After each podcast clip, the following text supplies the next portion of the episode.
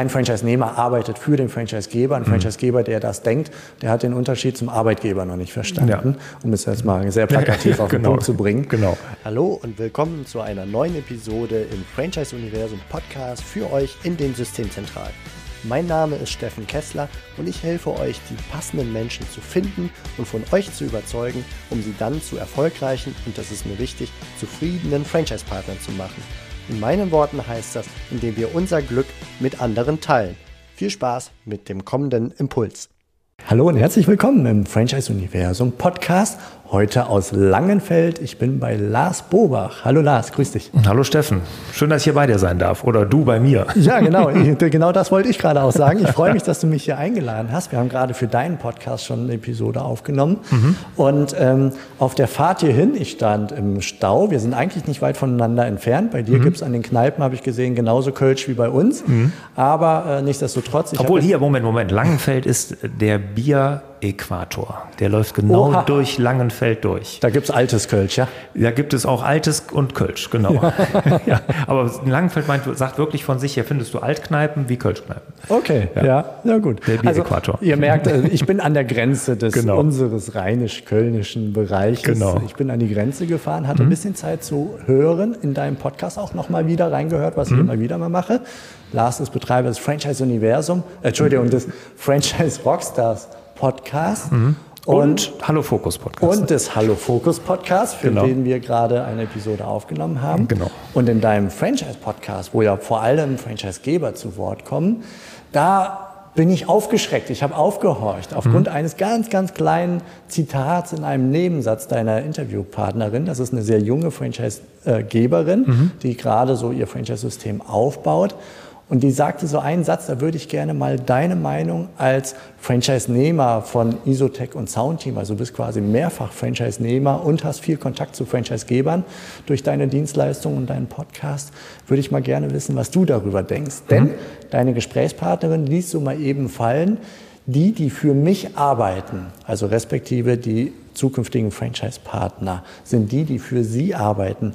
Arbeitest du für einen Horst Becker von Isotech oder einen Weldi von Soundteam, lieber Lars? nee, nein. nee, ganz klar nein. Ja. nein also so, so fühle ich mich nicht. Das, das ist das, was ich mir gedacht habe. Also das war einfach als Hinweis vielleicht auch für junge äh, Franchisegeber jetzt ganz besonders, dass, glaube ich, wir in unseren Köpfen in dem Moment, wo wir in die Franchisegeberrolle äh, schlüpfen, dass da ein gewisser Hebel sich auch umschalten darf. Wir sind kein Arbeitgeber und es ist ganz wichtig, was wir ja auch immer wieder raus transportieren in Richtung der Franchise-Interessenten, die über eine Franchise-Nehmertätigkeit nachdenken, dass sie keine verkappten Angestellten sind und dass sie vollwertige Unternehmer sind. Und dazu gehört aber auch, dass wir in der Franchise-Wirtschaft das richtige Wording finden. Wie empfindest du das? Also was bist du?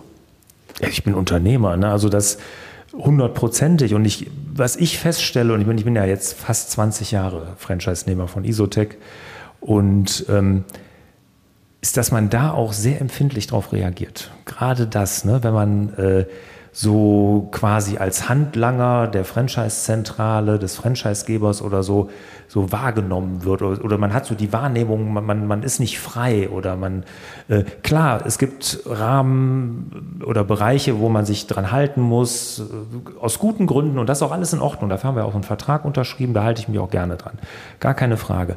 Aber trotzdem bin ich ein freier Unternehmer und der möchte ich auch sein. Und als solcher möchte ich auch wahrgenommen und akzeptiert werden. Und das ist, allen, also die ich kenne, allen Unternehmern und auch allen Franchise-Unternehmern sehr, sehr wichtig, weil das war doch auch der Grund, warum wir uns selbstständig gemacht haben. Ne? Das ist doch, weil wir freiheitsliebend sind, weil wir uns selbst verwirklichen wollen, weil wir wir endlich niemandem Rechenschaft ablegen wollen. Ne? Und wenn man das Gefühl kriegt, dann auch durch ein Wording, ne? mir ist das gar nicht aufgefallen übrigens in dem mhm. Interview, aber gut, dass du das sagst, also dann fühlt sich das nicht gut an. Ja, also falls die entsprechende Franchise-Geberin das hört und sich noch daran erinnert an diese Aussage, das ist jetzt mhm. keine, keinesfalls ein Vorwurf, weil ich kann mir sehr gut vorstellen, gerade beim Aufbau eines Franchise-Systems, dass man sich erstmal auch mit dieser Rollendefinition auf beiden Seiten überhaupt mal vertraut machen muss. Mhm.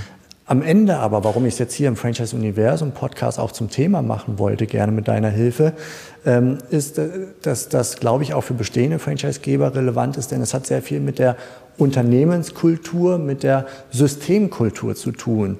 Die da drüben in der Systemzentrale und die da unten die Franchise-Nehmer oder so, mhm. wenn das so empfunden und kommuniziert und transportiert wird, das birgt einige Gefahren und viel Frustpotenzial natürlich Total. auch. Ne? Und da die, die passende Kultur zu finden, da finde ich Zaunteam, wo du und dein Sohn ja unterwegs seid, sehr, sehr inspirierend, weil da der, der Wert der Familie, der wird dann nach meinem Empfinden unendlich groß geschrieben. Also ich kenne kein Franchise-System, wo das von allen Franchise-Partnern aus eigenem Antrieb heraus immer wieder wiederholt wurde. Wir sind eine Familie, wir unterstützen uns und so weiter. Wir agieren auf Augenhöhe. Mhm. Das ist, glaube ich, etwas, wo man in der Systemzentrale wirklich drüber nachdenken darf. Wie kommunizieren wir und welche Kultur ist hier eigentlich? Auch die angestellten Franchise-Manager in mhm. der Zentrale. Wie gucken die denn eigentlich auf das Netz an Franchise-Nehmern? Mhm. Ist das eher so ein Blick von oben herab oder ist das ein Blick wirklich äh, horizontal, von Auge ins Auge? Mhm. Was denkst du so dazu? Genau, was du sagst. Ne? Und ich finde auch, dass äh, Zaunteam bei dem Einblick, den ich jetzt da in zwei Jahren gewinnen konnte, das vorlebt. Ne? Und das fängt oben bei der Spitze beim WD an, ne? wo man richtig merkt, da ist Wertschätzung vorhanden, da ist äh, Interesse vorhanden. Äh, muss ich sagen, das ist wirklich beispiellos. Also das habe ich so wirklich auch in einem anderen Franchise-System, in dem ich auch unterwegs bin, nicht so erlebt. Ne? Das ist, ist ganz, ganz toll. Und ähm, ich glaube auch, auch, auch die, was ganz interessant ist, ist auch, wie die Franchise-Nehmer untereinander miteinander umgehen. Ne? Weil ich sage mal klar, ne, wenn so eine Wertschätzung aus der Zentrale kommt ne, und, ähm, und so ein, so ein auf Augenhöhe kommunizieren, ne, dann findet das auch untereinander statt. Und wenn das nicht passiert, ist das nämlich auch unter den Franchise-Nehmern nicht so. Ja, okay. Also im Grunde ähnlich wie bei Mitarbeitern und äh, im Unternehmen, ne? dass der, der ja. Fisch fängt vom Kopf an zu ja, stinken. Ja, ja, das, was wir in der Führung transportieren an Wertewelt, an mhm. Core Values, sagt ja der Amerikaner gerne, mhm. äh, das wird häufig dann auch unten gelebt, dann mhm. in der Form. Ja, nicht transportieren, sondern auch leben. Ne? Ja. Also nicht reden. Reden können viele. Ne? Also das ist ja, eine Familie können sich alle bezeichnen. Ne? Aber lebt man das auch? Ja. Absolut, ja. Und das fängt bei so kleinem Wording beim Reden halt total, halt an. Ne? Total. Okay, also das war so der kleine Impuls aufgrund der mhm. Podcast-Episode, die ich mir heute von, von dir und deiner Gesprächspartnerin angehört habe. Mhm. Ähm, ein ähnliches Thema geht, ich schlage da in die gleiche Kerbe, das war ein Gespräch mit einem Franchise-Geber, das hatte ich schon vor einigen Wochen, der immer wieder äh, im, bei der Franchise-Nehmer-Rekrutierung von seinen Bewerbern sprach. Und ich habe ihn darauf angesprochen, habe ihn gefragt, ist Bewerber eigentlich wirklich das richtige Wording für das, was da gerade passiert? Mhm. Weil man sucht vielleicht einen Angestellten, der aber nicht einen Angestelltenjob sucht mit einer Hierarchie dann auch, sondern der möchte Unternehmer werden. Oder aber man gewinnt tatsächlich bestehende selbstständige Unternehmer, die sich ein zweites Standbein aufbauen oder die unter ein bestimmtes Dach einer, Fla mhm. einer Marke wechseln oder ähnliches. Ne? Also ist Bewerber da das richtige Wording für das, was im Franchise-Rekrutierungsprozess da gerade passiert, dass sich jemand über ein passendes Franchise-System informiert und das Franchise-System versucht, diese Person kennenzulernen, zu gucken, ob da eine Partnerschaft, davon reden wir in der mhm. Regel mittlerweile, äh, möglich sein wird, ob die Chemie stimmt, klar auch das Eigenkapital und mhm. Ähm, würde ich gerne mal mit dir diskutieren. Was denkst du darüber? Mir, ich habe so ein gewisses Nackenkräuseln, mhm. wenn ich so das Wort Bewerber in dem Kontext höre. Mir gefällt das nicht so richtig. Ja, habe ich gemerkt. Ich habe da nicht so ein Problem mit, wie mit dem für uns arbeiten, ehrlich gesagt. Also mit dem, ja, wir mussten uns bewerben. Ich musste mich bewerben bei denen. Ne? Das, das habe ich schon so empfunden. Ne? Okay. Und ob das, ähm, es ist ja so, ne, man ich meine, man, man, ja, die Franchise-Systeme wollen natürlich auch nicht jeden. Die müssen ja auch sehr selektiv sein, was das angeht. Und auch und das sehr, ist gut. Ja, natürlich, das ist ganz wichtig. Das ist auch entscheidend für den Erfolg eines Franchise-Systems. Äh, deshalb stoße ich mich an dem Begriff nicht so. Okay. Ja. Also nicht, nicht so wie jetzt an dem Begriff für uns arbeiten. Ne? Also da würde ich mich dran stoßen. Aber an, dass ich mich bewerben muss, um, um zu zeigen, dass ich dazu gehören könnte, finde ich jetzt ehrlich gesagt nicht so schlimm. Ja. Okay, also da empfinden wir ein bisschen unterschiedlich. Ich finde es nicht so Ja. dramatisch. Also ich Ja. gehe mit, dass sich das anders anfühlt als dieses für uns arbeiten, weil das ist aus meiner Sicht schlichtweg einfach falsch. genau. Ja, also kein Franchise-Nehmer arbeitet für den Franchise-Geber. Ein Franchise-Geber, der das denkt, der hat den Unterschied zum Arbeitgeber noch nicht verstanden, um es jetzt mal sehr plakativ auf den Genau. Punkt zu bringen. Genau. Ähm, die, das Bewerberding ist eher, glaube ich, so ein, wie kommuniziere ich, insbesondere vor dem Hintergrund des äh, ver sich verändernden Marktes, auch in der Arbeitnehmerwelt. Man sagt ja vom Arbeitgebermarkt zum Arbeitnehmermarkt und so weiter. Das heißt, die Arbeitnehmer können sich das aussuchen. Das gilt natürlich auch für die Franchise-Bewerber oder Kandidaten dass die sich auch au- erstens aussuchen können, wollen sie sich selbstständig machen im Franchise oder gehen sie nicht doch in einen dieser attraktiven Angestelltenverhältnisse, die es aktuell gibt auf dem Ja. aktuellen Arbeitsmarkt. Das heißt, die haben die zwei Optionen, die haben alle Optionen der Welt und die müssen sich nicht bittstellerisch irgendwo hinstellen und sagen, auch bitte nimm mich, ich bewirb mich jetzt. Ist ich das sage denn nicht, dass die es Ja. tun, aber ich, Ja. ich versuche es gerade provokativ auf die Spitze zu ich, treiben. Ich kann das nachvollziehen. Ich, ich frage mich nur, was ist die Alternative? Ne? Also jetzt, ähm, wenn es kann für Angestellte genauso, also für Mitarbeitende oder Angestellte genauso gelten wie für Franchise-Nehmer oder potenzielle Franchise-Partner. Ähm, die, was ist die Alternative? Ne? Dass ich mich als attraktive Marke darstellen muss, ne? arbeitgeberseitig oder auch als Franchise-System, klar. Aber da nehme ich auch nicht jeden. Nee, definitiv nicht. Also ich möchte auch keinen Einfluss nehmen auf die Selektionsmechanismen. Mhm. Ne? Die sollten eher härter als weicher sein, weil doch einige gerade junge Systeme jeden nehmen, der bei drei nicht auf den Bäumen ist, damit sie überhaupt mal so in die Anfangsexpansion Ja, aber kommen. das ist ja das, wenn ich, ich frage ja oftmals, was war der größte Fehler? Frage ich viele und die sagen alle immer, wir haben, wir haben viel zu, wir haben nicht selektiert. Wir haben Ja. jeden reingenommen erstmal am Definitiv. Anfang. Und das sagt, das sagt so gut wie jedes Franchise-System. Also da bitte auch nicht falsch verstehen, Mhm. das ist mir ganz wichtig. Ich, wir gehen, also das soll nicht den Rekrutierungsprozess Mhm. an sich ähm, irgendwie schmälern oder gar in den Hintergrund rücken. Im Gegenteil. Ähm, es ist nur ein, also aus meiner Sicht ist dieser Prozess, A, ist das ein, ein Kandidat oder ein Interessent in meinem Wording, ähm, Mhm. der, der einfach wo man sich beide Seiten kennenlernt. Das ist Mhm. ganz wichtig. Es geht darum, sich kennenzulernen, zu beschnuppern, zu gucken, ob die Werte die gleichen sind. Mhm. Wir haben heute beim Mittagessen miteinander gesprochen, das passt vielleicht gerade ganz gut, Mhm. wo du äh, sagtest, ich würde heute ganz andere Fragen stellen als Franchise-Interessent. Mhm. Ja, total. Und genau darum geht ne? es. sind, welche Fragen stellst du, welche Fragen darfst du stellen, auch als Bewerber, welche Fragen stellst du typischer als, typischerweise als Bewerber und welche Fragen stellst du als Unternehmer, der oder zukünftiger Unternehmer, der über eine Partnerschaft nachdenkt, eine Kooperation, wenn du so willst. Ja. Jetzt, jetzt, ich weiß auch, wo das herkommt jetzt bei dir, ne, dass du das mit dem Bewerber, das ist bei dir so ein bisschen negativ besetzt. Das ist, kann ich auch nachvollziehen, äh, weil im Endeffekt muss ja eine Partnerschaft rauskommen. Eine Partnerschaft, haben wir eben ganz auf Augenhöhe, klar. Und es ist ja ein gegenseitiges Bewerben, wenn du so willst. Also das Ja. System muss sich ja bei mir bewerben und, und mir es schmackhaft machen. Und auf der anderen Seite muss ich mich bewerben, so nach dem Motto hier, wenn er nach vorne kommen wollt, dann müsst ihr mich als Franchise-Partner nehmen, ähm, weil ich kriege so einen Standort gewuppt oder noch mehr oder wie auch immer.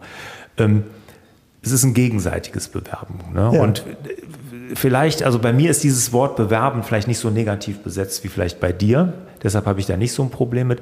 Aber von dem, so wie du es äh, sagst, so, so bittstellerisch und so, das, das geht natürlich gar nicht. Ne? Sondern Ja. es ist wirklich, wie du sagst, ein gegenseitiges Kennenlernen, absolut. Ja. Im Marketing könnte man fast auch sagen, hat sich schon fast umgedreht, dass eigentlich sich das Franchise-System bewirbt.